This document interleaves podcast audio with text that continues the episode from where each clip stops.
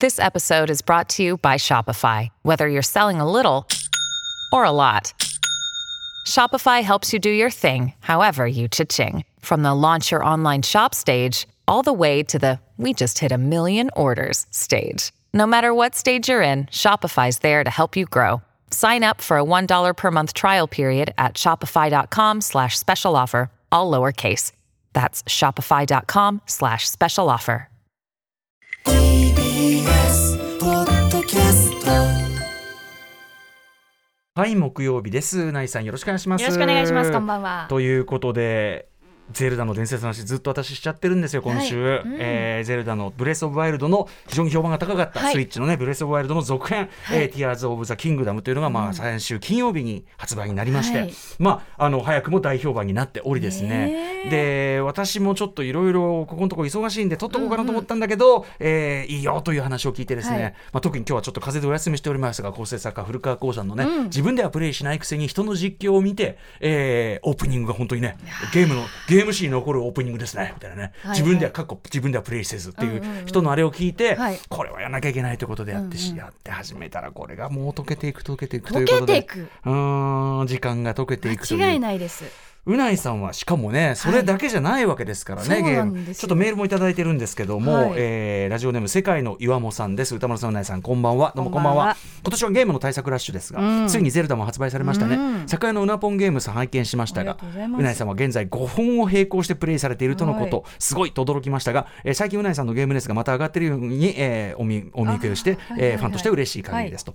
勝手なイメージとしてうないさんは大衆向けドメジャー作品よりもハードでコアなゲームを好まれているように思っていたのでゼルダに熱中されているのは少し意外な感じを受けました、しかし私も昔からファンのゲームなので、えー嬉しく感じています、今夜はゲームの特集を2つもやっていただけるとのことですので、えーこの後楽しみに聞かせていただきます。そして、えーバイオ4の配信も楽しみにしております。ということで、はい。今5個連並行して何をやられてるんでしたっけ？まず YouTube 用に、うん。えっと赤炉フロムソフト,、ウェアの赤炉相変わらずハードなゲームを。いやもうね、うん。でも面白いんですよ。やっぱり手応えがあうんうるんゲームっ一旦てね。達成感があります一ね旦そこの去年1年かけてエルデンリングというフロムソフトウェアのね、はい。一番最新作をまあクリアして、はい。やっぱそのそこのね歯応えのあそうですね。れをそのクリアする喜びみたいなものを知っちゃうと、うん。そう大抵のゲームちょっとぬるくて。あでもそれのおかげでゼルダを、うん。はい。本当に、うん。なんかこうムラのない、はい。起伏のない清らかな気持ちで楽しめてます。だからゼルダは癒しとしてやってるっていそううねなんですよ。でここれを言うと「えゼルダって結構難しくない?」とかで使わないっていう。私の意見としてはそうなんですよ。いただくんですけれどなんかもうフロムを超えてくると 確かにね。なぎ確かに あんだけ美しい、うん。で音も静か、うんうん。もう美しい音しか聞こえてこないぐらい 穏やかじゃないですか。フロムソフトウェアはそんな不愉快な音ばっかり聞こえていやいやもうあのーまあゲーム音楽としてフロムも最高なんですけど、うん。うんはいまあバトルを盛り上げるような。でもダークだしね。やっぱりきあの気が抜けないもんね少なくともね。景色にそこまでこう目を向けてる余裕がないというか。赤炉をやってるんだね、はい、そうかそうかとあと,、えっと YouTube の動画投稿用に、うん私たちあの龍が如く8にはい出演させていただきますので、改めてセブンを今動画投稿させていただいております。はい、春日一番。一番とやってますか。そうでももうね、なんか、なんだろう。春日一番目線で言えばそっちが正義でも、うん。私はそれは許せないよって思うことがいろいろあったりとかそうですか、うなんかこう一応こう、うん裏社会というかはい。ヤクザのええ世界に足を突っ込んでいるではないですか、だからなんか何が正義かやってて分かんなくなってて、こう心揺さぶられるわけですよ。なるほど。龍が如くでも心揺さぶられ、赤炉でも疲弊し それはゲーム的にゲーム的に。疲弊。し。ゲゲームやって疲弊って。で家帰ってかええ。らゼルダやってうわ今日は気持ちいい。景色もね確かにね。気持ちいい。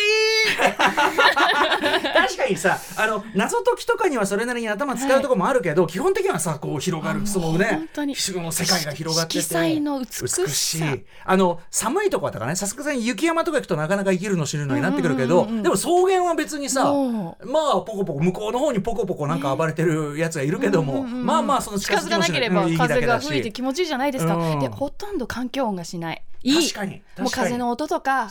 生き物の鳥の鳴き声とかそうだね。いちいち BGM がないのに。なんなら主人公も余計なこと言いませんからね。リンク、ね そうそうそう。でそれがいい。あの最近のゲームはやっぱりフルボイスじゃないですか。そこを省いているゼルダがもう癒される。すあのスイッスイッチスイッチのなんていうの？スイッチというハードのあれもあって、そこがうまいんだよね、ブレス・オブ・ワイルドのとこからこう抽象化とか省略するとこは省略が非常にうまいよね。やっぱね、そこがね。そう。そうか。であとエペックスもやりつつうん。あのバイオ RE4 も。あね RE4 私がずっと RE4 やってて、はい。あの数週間前ぐらいまでずっとその話してて、あの主戦ドプレイというねお金集めて集めて、えっ、と無限ロケラン無限ロケランで無限ロケラン爆破して街を。えーえーえーみたいなところの話をしてましたけど 今えっ、とどのあたりまでやってるんですか？チャプター1ですね。うんうんうん、なんかその時に元のバイオ4のね最初出てたのは2005年ですか？のだいぶ前ですね。だいぶ前だからでだいぶ前だけど非常に完成度が高いゲームだった、ほとんど完璧なゲームだったからもともと RE つまりその作り直しなんかする必要あんのかいっていうので、ちょっとだからそういう意味では触手がまだ伸びてないんですっておっしゃってたじゃないですか。やってみていかがですか？正直言いますと、うん。現状チャプター1の時点では、やっぱり感じさせてくれるのは新しいというか、エモい。エモいっていうのは何もう再び訪ねてる。ここれみたいな。そう再びやってきました。あのあの村に再びやってきた。やってきましたと。うんうん懐かしい。おばあちゃん元気。そうおじいちゃんおばあちゃん元気。そうそう。そうあの村、村でこう。あチェーンソー。で元気元気やってる。でみんな縦に並んで。みたいな縦に並んで。体術で吹き飛ばします。ああそうだ。そういうやり方があるのね。でも、うん。プレイしていると、はいはい原作はこうだったのに元のオリジナル元のバイオオ4は、原作っていうかねなんて比べるんですかね？バイオ4うんうん。まあは、オリジナルはい。オリジナルはあのここでここに登っナイフでちょこちょこやってれば、うんうん。全員、んうん。ほぼ弾を節約してあー。倒せるようなところがあるんですよ序盤に。あのさあの村ある村があってスペインのね、むスペインと思われるその村というのが舞台で、うんうんうん。そこでまあそのいわゆるこうあれはウイルスでいいんですか？そのあれは違うか。寄生虫みたいな寄生虫か。寄生虫にあれで、まあ、ゾンいわゆるゾンビっぽくなってるようはない。村人たちが襲ってくる、あれだよね。多分2階の部屋のこう上がってくるところで待ち構えててなんかやればいいみたいなそういう感じですかね？あの村に高い塔あったの？覚えてますか？はいはいはしごかなり長い、ええ20メートルぐらいのはしごを登った上で、うんうそこで塔でも今回のって。そうなんですよそれに感動した。ああやらせてくれないんだって。だからそのさあれだ。分かった分かった。そういうことか。あのね要するにオリジナルの人はああもうはしごはしご。はいはい登って登って登って。はいはい。おばあちゃん元気おじいちゃん元気ってやるねこうやってはいはい一列にのはい。一列にはしご登ってきて。はいはいはいちょっと失礼しますよ。はいちょっと失礼しますよって通って一番村の結構奥の方にある塔を登ればいいやと思ってたらちゃんとそこに「はい RE」なぜ RE4 あ RE ドーンっていうことだねあそうななんかだから多分今回リメイクするにあたって、うんうん。いかに当時のオリジナルをどう遊ばれてたかっていうのを相当研究し尽くしてる感じがします。そうか。だから多くの人がその橋の上あのはしごを登ってはい。上のところで待ち構えたというプレーをしているのを知った上でのその仕様だもんね。そうあえてそこを変えてるのが、はい。もうプレイヤーを研究している、まあまあ要はその通りのプレーはできないようになってるわけですが、ああそうです。私もなんか何箇所かやっぱりこうすごく印象的に残っている場所とか、うんうん。ええ。あと当時ニコニコ動画全盛期だったんですけど、ニコ動でこうプレイされてたみたいな、うんうんうん。やっぱり象徴的なシーンとかいろいろあるわけですまさにそのその最初の村の、はい。その塔の上とかがそうだったんですけど、いやそういうところ全部あの覆されてくるというか。ーそれはそれはさそのさ旧ファンとしては気持ちいいとこなんですか？つまりその気持ちいいというか楽しいとこ、つまりあちゃんとこっち旧ファンのプレーっていうのを踏まえた上でやってくれてる。要するにある意味裏切ってくるわけだけど、裏切ってきでもいいいい裏切りっていうかいやいい裏切りですね。ことなんだね。はい、いろんなことを試してみたくなっちゃうんですよ、うんうんうん。あれ？じゃあここ？まだ私やってないんですけど、うんうんうん。あの湖があるじゃないですか、ええ湖す湖にボス出てきますよね、ボスっつうか大きいものがね、はい。大きいものですね。いいですね、はい大きいもの。大きいものが出てきます、ははいいはいはい。あのその時にオリジナルだと湖に向かって銃を何発か撃っていると、うんうん。すぐにゲームオーバーになるんですよあえゲームオーバー？あの音に反応して大きいものあが襲いかかってくるんですよ。その辺とかああれ？RE4 どうなってるのかなとあかーそうですか。なんかいろいろちょっとこう試してみたいなってでもそういうだからそそのもともとプレイしてた用のあのし僕はやってないから、うんうん。やってなかったからあのそれできるの羨ましいですよそれは。だから文脈分かってるっていかそうですね。前作を見ているってやつね。前作を見,、見ていれば見ていなくても楽しいけど、見ていればより楽しめるってやつだもんね、うんうん。まさに映画と同じようなうんうんうん。リメイク体験だと思うんですけど、なるほど。昨日リメイク総選挙しましたけどまさにうん。リメイクならではのね、元ではこうだったからだから元がこうだからはいはい知ってる知ってるこの手かええみたいな。っていうことだもんね。ね。別にでも、その原あのオリジナルをやってなくても、うん。別にあれじゃないですか。違和感はないじゃないですか。もちろんもちろんもちろんだからいいねと思って、チャプター1から、えー。じゃああ俺今そのそこのねそのはしごの下りの仕掛けを思い出すにじゃあ何箇所かきっときっとあそこもそういう意味だったんだっていうところがあります。うんうんうん、うん。えなんでこんなことすんのみたいな瞬間が何個かあったんで。あともう一つ言うと、ええ。あのチャプター1で、まあ、もう発売から12か月経ってるので、ええ。多少ちょっと触れさせてもらいますけどねオリジナルにルイスっていうキャラも出てきましたし、はい。はいあの。戦を共にする、はい色男。はい。ラテン系の色男がいるじゃないですか、はいはい。彼はオリジナルだとなんかクローゼットに閉じ込められてるんですよ。はあはあはあはあ。でも今回、うん。袋の中に閉じ込められてましたよね、あの袋って、えやっぱりオリジナルでめちゃくちゃ象徴的に印象に残っている袋で、えうんうん。あの RE シリーズにも出てくるかわかんないんですけど、あのえリヘナラドールっていたじゃないですか。あのちょっと気持ち悪い敵。なんなんて言えばいいのかな。あのーうん。白っぽくて。白っぽくて、はいはい。クリーチャーのような、まあすごい強くてね。途中から出てくるすごく強い敵がいるんですけど、はいはいあの敵が出てくるエリアに、はい。オリジナルで、うん。なぜかあの袋うにん。むにょむにょ動いたうんうんうん気持ち悪いものが一つ不自然に置いてあるんですよ、ええオリジナルの時に。はい。でそれをサーモスコープで覗くと体温があるんですよ。うんうんうん中に何かいると。何かいると、うんうんうん。でそこを撃つと体温がなくなるっていう。あへえ。で別にそれはそれだけのそれだけ。倒すわけでもない。思うにそれはあのなぜじゃあそのディテールがあるかというと元は映画ですねああの、えー、と要するにゾンビです。いわゆる、うんうん。あのロああのロメロのゾンビの、はいはい。えーとまあ、ドーン・オブ・ザ・デッド、えーなんだあれはだから、えーとまあ、とにかくそのゾゾンビの映画のゾンビの序盤で、はい。あのとあるアパートというかマンションから始まるんですけど、うん。そのゾンビ化してしまった人を袋詰めにして捨てててその袋がもぞもぞもぞもぞ動いてる。んですね。でそれがすっごい気持ち悪いんですよ。で別にそれはそれ以上の意味は持たないんですけど、はい。あの袋に入った人体って気持ち悪いなっていうのはよく僕ら話す映画好きで話す話なんですけど、まさにそれの例えばゾンビのあれとかあの多分その映画のオマージュ絶対そうです。描写なんだけど、はい。それを今度は逆手にとってそのルイスという味方になるキャラクターが本当は中に入ってるんだけどだからいきなりチャプター1で、あの袋に入ったモニョモニョを見せられたから、ええ待ってなんでここにいんのってまず思うわけですよ、ここにリヘナラがみたいな思うんだけど、開けたら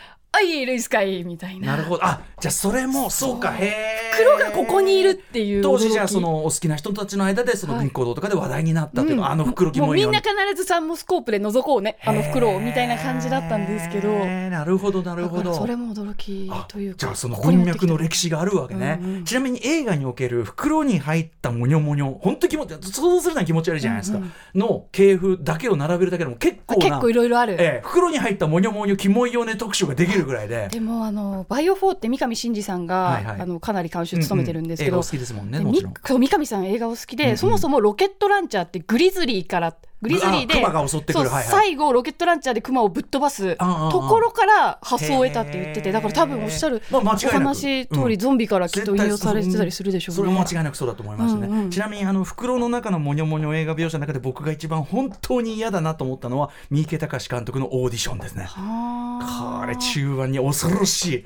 袋のシーンが出てきますモニョモニョがあの後ろに袋あんなと思ったらそれがあるポイントでターン倒れるんですよ。え？っていうそしてその中にあるものはっていうのがもう最最低。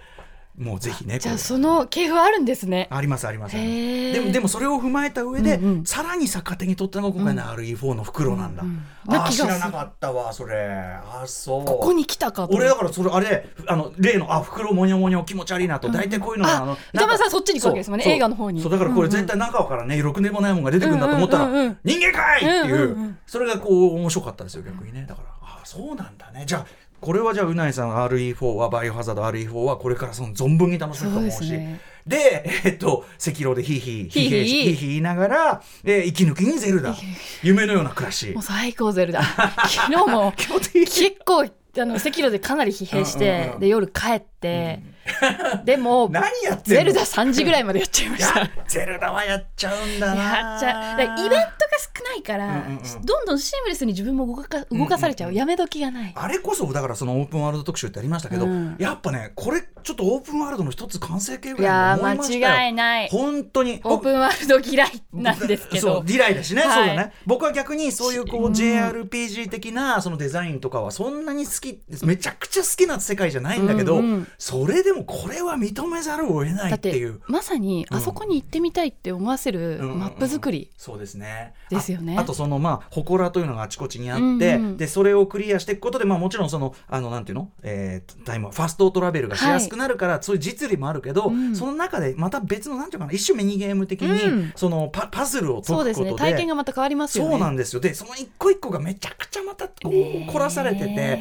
でしかも今回はすみませんね。ベラベラベラベラこう無音の中で話してて、あの皆さんこれ言っても言っても建築要素っていうかさ、うんうん。ちょっとそのなんていうの、えーマインクラフトとか、はい。えっとフォールアウトシリーズのような、こうものとものを組み合わせて何か作っていくくってい。う要素もあるじゃないですか。でそれを使ったこうクリアの仕方みたいなのがあるから、その必ずしも自分あ解けたと。でも必ずしもこれが本当の正解かわかんない、うんうんうん。僕は僕なりに考えてこうかなと思っもってとスマートな正解はあるかもしれないけど。そうそうそうあるかもしれないけど自分なりにこれとこれを組み合わせてこうやってやったらいけたみたいなうんその喜び、うんうん。でしかもその達成感。しかもその何の説明もないスマートさ、うん。でもサジェッションはよく見ると画面とかデザインのあちこちにしてるんですよね。うん。さっきあったこのレールがありますね。線路があります、ってことはこの線路はこれにも使えるんじゃないですか、みたいな、僕の途中でさえ俺これ積んでね？みたいな。俺今動けなくもうここから動けないんだけどみたいな。思うと、でもよく周りを見てみると線路ないですか？とかこのこの鳥の形をした板をどうしろとみたいな。あれねあれ結構ね戸惑うでしょ？ん。でいろいろああでもないこうでもないってやって何個扇風機を無駄にしたことか。いや本当に。何個飛び移れなくて物を失ったかみたいな。とか何度もうええいままよ死ぬだけでしたみたいな。みたいなのをやったことかだけどやっぱこうああんじゃんそこによく見たらみたいな。本当に。よくできているな。やだからあれどうやってその、ある程度土台を作った上で、はいはいはい。そのテストプレイをして、足りないものは何だ、なんだっていうのを、うんうん。うんうんこうみんなでそのなんだろう探ってたかというかここまで作り込んだかですよね。どこまでやればやりすぎにならずに、うん。あのちゃんとちょっと考えればわかるけどうん。っていう、そのちょうどいい塩梅の、なんていうかな分からせすごいですよね。本当にすごいよね。物の置き方とか。うん、僕だからそのいろいろこうなんていうかなよ洋芸いわゆるアメリカのその、うん。は世界観はハードなゲームやってるけど、はい。そういうゲームだって今は大抵のさもうここ行けば、うん。これをやればっていうことは言ってく、もう字で書いてくれちゃうじゃないうでか。そですすね。必ず目標がもう事細かにたくさん書いてくれたりとか。ででもよく僕が言うその通りにプレイしてるとそのうち俺コンピュータープログラムに動かされてるみたいなんだけどみたいになってきちゃう時があって対してやっぱさすがに任天堂っていうかちゃんと自分の頭で考えてクリアしたと思わでも実際は導かれてんだよ。実際は導かれてんだけど。そうですね。そう。であれはやっぱ子供たちがプレイしててちゃんと考えてあこうだっつってやる喜び。これはやっぱ任天堂イズムだよそこ分は。かった、うん。だから私癒されてるんだ。おうおうおうおう。この今他にもやってるゲーム、もちろん面白いです。物語が来られてたり、すごい手応えがあったり、でもどちらかというとやっぱり完全にゲーム側に誘導されて、もう分かった上で誘導されてる。だからなんとなくもうこうやらなきゃいけないしこういうシナリオをずっと見続ける、あの、はい。る体験になってしまってまあ、る、赤炉も比較的一本道ですもんね。そうですね。んうん。一方でゼルダは歌間さんおっしゃる通り、もちろんゲーム側が、うん本当はね、本本当は誘導してるんだけど。本当は誘導してるけど、うんうんうん。それじゃなくて自らクリアできてる、うんうん。自分の発想と思考で、はい。あの進めてるっていうことを感じさせてくれるから気持ちいいんだ。そうだね。癒されてんだ。しかもそのやっぱり絶妙に説明しすぎてないっていうか、うんうん。本当に何も考えてなかったら全く進まないですよね、あれね、うんうん。だからやっぱりまあまあなその要するにプレイヤーの知能的な能力を結構高く見積もってるっていうか、うん。そこもなんかやっぱ嬉しくなるっていうかさ、うん。こう信頼されてるなって感じがするって映画とかでも何でもそうだけど、うんうん。ここ説明いらないよみたいなのって一番イライラするじゃないですか、なんだけどあ意味わかった。できるよね。そうそうそうそう。ここれ以上うはいいですね信じてるよプレイヤーたちそうそうをっていう。あのあそうか。みたいな。自分で結論にたどり着いた喜び。うん。自分なりのいやだからあれはよくいや本当に参った参った。いやー本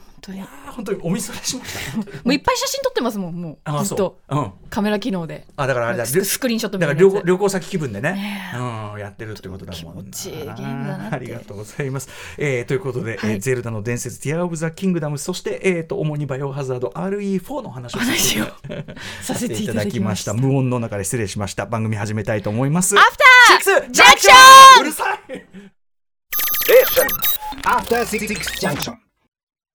5月18日木曜日時刻は今6時19分です。ラジオドッキの方もラジコドッキの方もこんばんは。TBS ラジオをキーセッションにお送りしているカルチャーキュレーションプログラムアフターシックスジャンクション通称アトロクパーソナリティは私ラップグループライムスターのラッパー歌丸です。そして木曜パートナー TBS アナウンサーのうないりさです。ちょっとすぐメニュー紹介に行けって言われてるんですけど一つだけあのゼルダの伝説、はい。えっ、と Tears of the Kingdom はえっ、と一応もちろんブレスオブザワイルドの続編ですし、いろんなシステム受け継いでる部分もあります。あとデータも受け継げるっつってね、あの昨日宇垣さんが育てた馬使えていいみたいな。はい言ってたんだけどあの同時に新しく加わった要素もすごく多いですし、あのはっきり言ってゼルダってそんなそのストー、ねそうそう。そその連続性の云々とかそういうことじゃないのえで。全然だって「Tears of the Kingdom」始めたけど、シナリオピンときてないですまだ。私序盤なので、うん全然全然。うん何が起きてるぐらいの。なので、あの、こっから始めても全く問題全ない然大丈夫。ゲームですということを言ってきたかったということです。はい。えまざまな面白を発見して紹介するカルチャーキュレーションプログラム、アフターシックスジャンクション、今夜のメニュー紹介いってみましょう。この後すぐカルチャートークはゲームとエンタメ情報サイト IGN ジャパン編集者のクラベースラさんが登場です。任天堂による今年最注目のゲームオープニングでも散々お話ししましたが、はゼルダの伝説 Tears of the Kingdom の発売を記念してゼルダの伝説のシリーズを振り返る連続企画のスタートお知らせと最新作の最速感想会を行います。実際ゼルダシリーズとは何か、それぞれ結構システムも違うんだけど、えー何を成し遂げてきたのかのゲーム史に残るさ傑作名作ばかりなんだから、はい。えー、クラベさんの連続企画まずそのなんていうのかな、えー予告というか、えーゼロシリーズゼロというかこんな感じをお送りしたいとあと思います。クラベさんの感想もそうだね。聞きたいですね。あのシェンムー好きがどう感じたのか、ね。は そして。7時からは日替わりでライブや DJ プレイをお送りする音楽コーナーライブダイレクト。今夜のゲストはこちらですメジャーセカンドフルアルバム「ソング・オブ・ライフ」を昨日5月17日にリリースしたばかり。この番組久々のご登場シンガーソングライターの麦かっこ猫さんが登場です。そして7時30分頃からは番組内番組さまざまな夢追い人にインタビューし将来や人生の夢を語ってもらう滋慶学園 COMグループプレゼンツあなたの夢は何ですか？です。本日のゲストはアスレチックトレーナーの渡辺流星さんです。そして7時40分頃からは新概念提唱型投稿コーナーつまらないだけどひょっとしたらいい話なのかもしれないという微妙なお便りを紹介するつまらない話です。8時台の特集コーナービヨンドザカルチャーはこちら。国産 RPG クロニクルゼロコンピューター RPG の誕生編。ボードゲームメーカードロッセルマイヤーズ代表渡辺則明さんによる人気シリーズ企画「ドラゴンクエストファイナルファンタジー」という2大タイトルを軸に日本のロールプレイングゲーム史を紐解いてきたこの特集なんですがはい今回はそのゼロ編すなわち前日談ということでドラクエや FF の登場前どころかドラクエに影響を与えたウルティマやウィザードリーといった古典よりさらに前史上初のコンピューター RPG にまつわるお話をしていただきます。はいということであの私はもちろんあのドラクエ FF 弱者でございますが渡辺さんの話はとにかくめちゃくちゃ面白いということで、えーなんならゲームに興味がなくても楽しめる、えーで胸躍る歴史ストーリーとなっております、えーさらに渡辺さんから国産 RPG クロニクルシリーズに関するある重大発表もございます、お楽しみに。それではアフターシックスジャンクション行ってみよう。After Six Junction.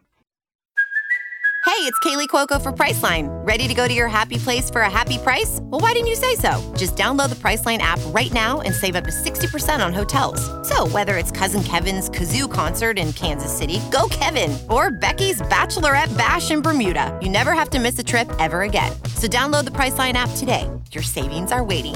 Go to your happy place for a happy price. Go to your happy price, Priceline. ゲームの話で言いますとあの忘れちゃいけない XBOX シリーズ S、はい。私購入しまして、うん。でゲームパスっていうの入りまして、うん。あのハイファイラッシュってやってたんですけどずっと、はい。ちょちょっとこうリズムアクションゲーで難しい僕には難しいとこもあって、うんうんうん。ちょっと今あるステージ詰まっちゃっててで他のゲームもいろいろできる中で、はい。え宇内さん、ゴールデンアイできるんですよ。もう出てるの？うん、あのゲームパスの中に入っててなのでさらに癒しプレイをねあれになるともうもうあの最初のダムのところからもうやってますよ。だからええちょっと。昔のあの感じのあの感じのあのあのあれは絵はそういう感じです。そのままです。